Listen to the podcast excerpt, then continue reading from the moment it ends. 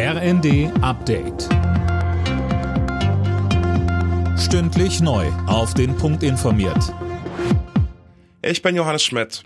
SPD-Chef Lars Klingbeil macht sich dafür stark, dass der Staat auch in den Gasmarkt eingreift.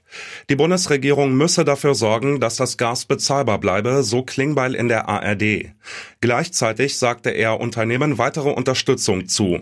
Die Rechnung müssen wir eh bezahlen. Die Frage ist, ob wir das jetzt am Anfang tun, indem wir in die Märkte eingreifen und indem wir abfedern, oder ob es dann am Ende Insolvenzen sind, ob es Arbeitslosigkeit ist. Und ich möchte, dass wir den ersten Schritt gehen, dass wir jetzt eingreifen, dass wir jetzt unterstützen. Dafür kämpfe ich gerade und ich bin mir ganz sicher, dass wir das mit der Regierung auch tun werden.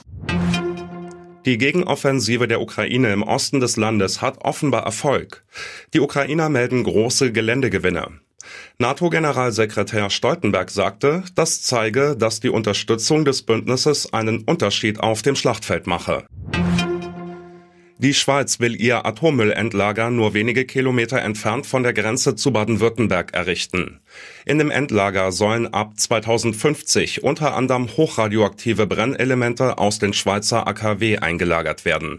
Wie fallen denn die Reaktionen darauf aus, Daniel Bornberg? Also das überrascht jetzt nicht wirklich, aber die Pläne sorgen bei der Bevölkerung in der Region natürlich für Stirnrunzeln und durchaus auch Sorgen, denn vor einigen Jahren war der Standort noch als eher nicht geeignet eingestuft worden. Nun fragt man sich hier, wie sicher wird das Endlager sein?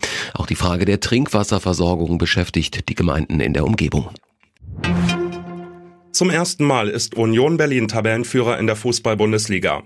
Die Partie beim ersten FC Köln konnten die Hauptstädter mit 1 zu 0 für sich entscheiden. Der SC Freiburg muss die Spitzenposition räumen, nach einem 0 zu 0 gegen Gladbach. Alle Nachrichten auf rnd.de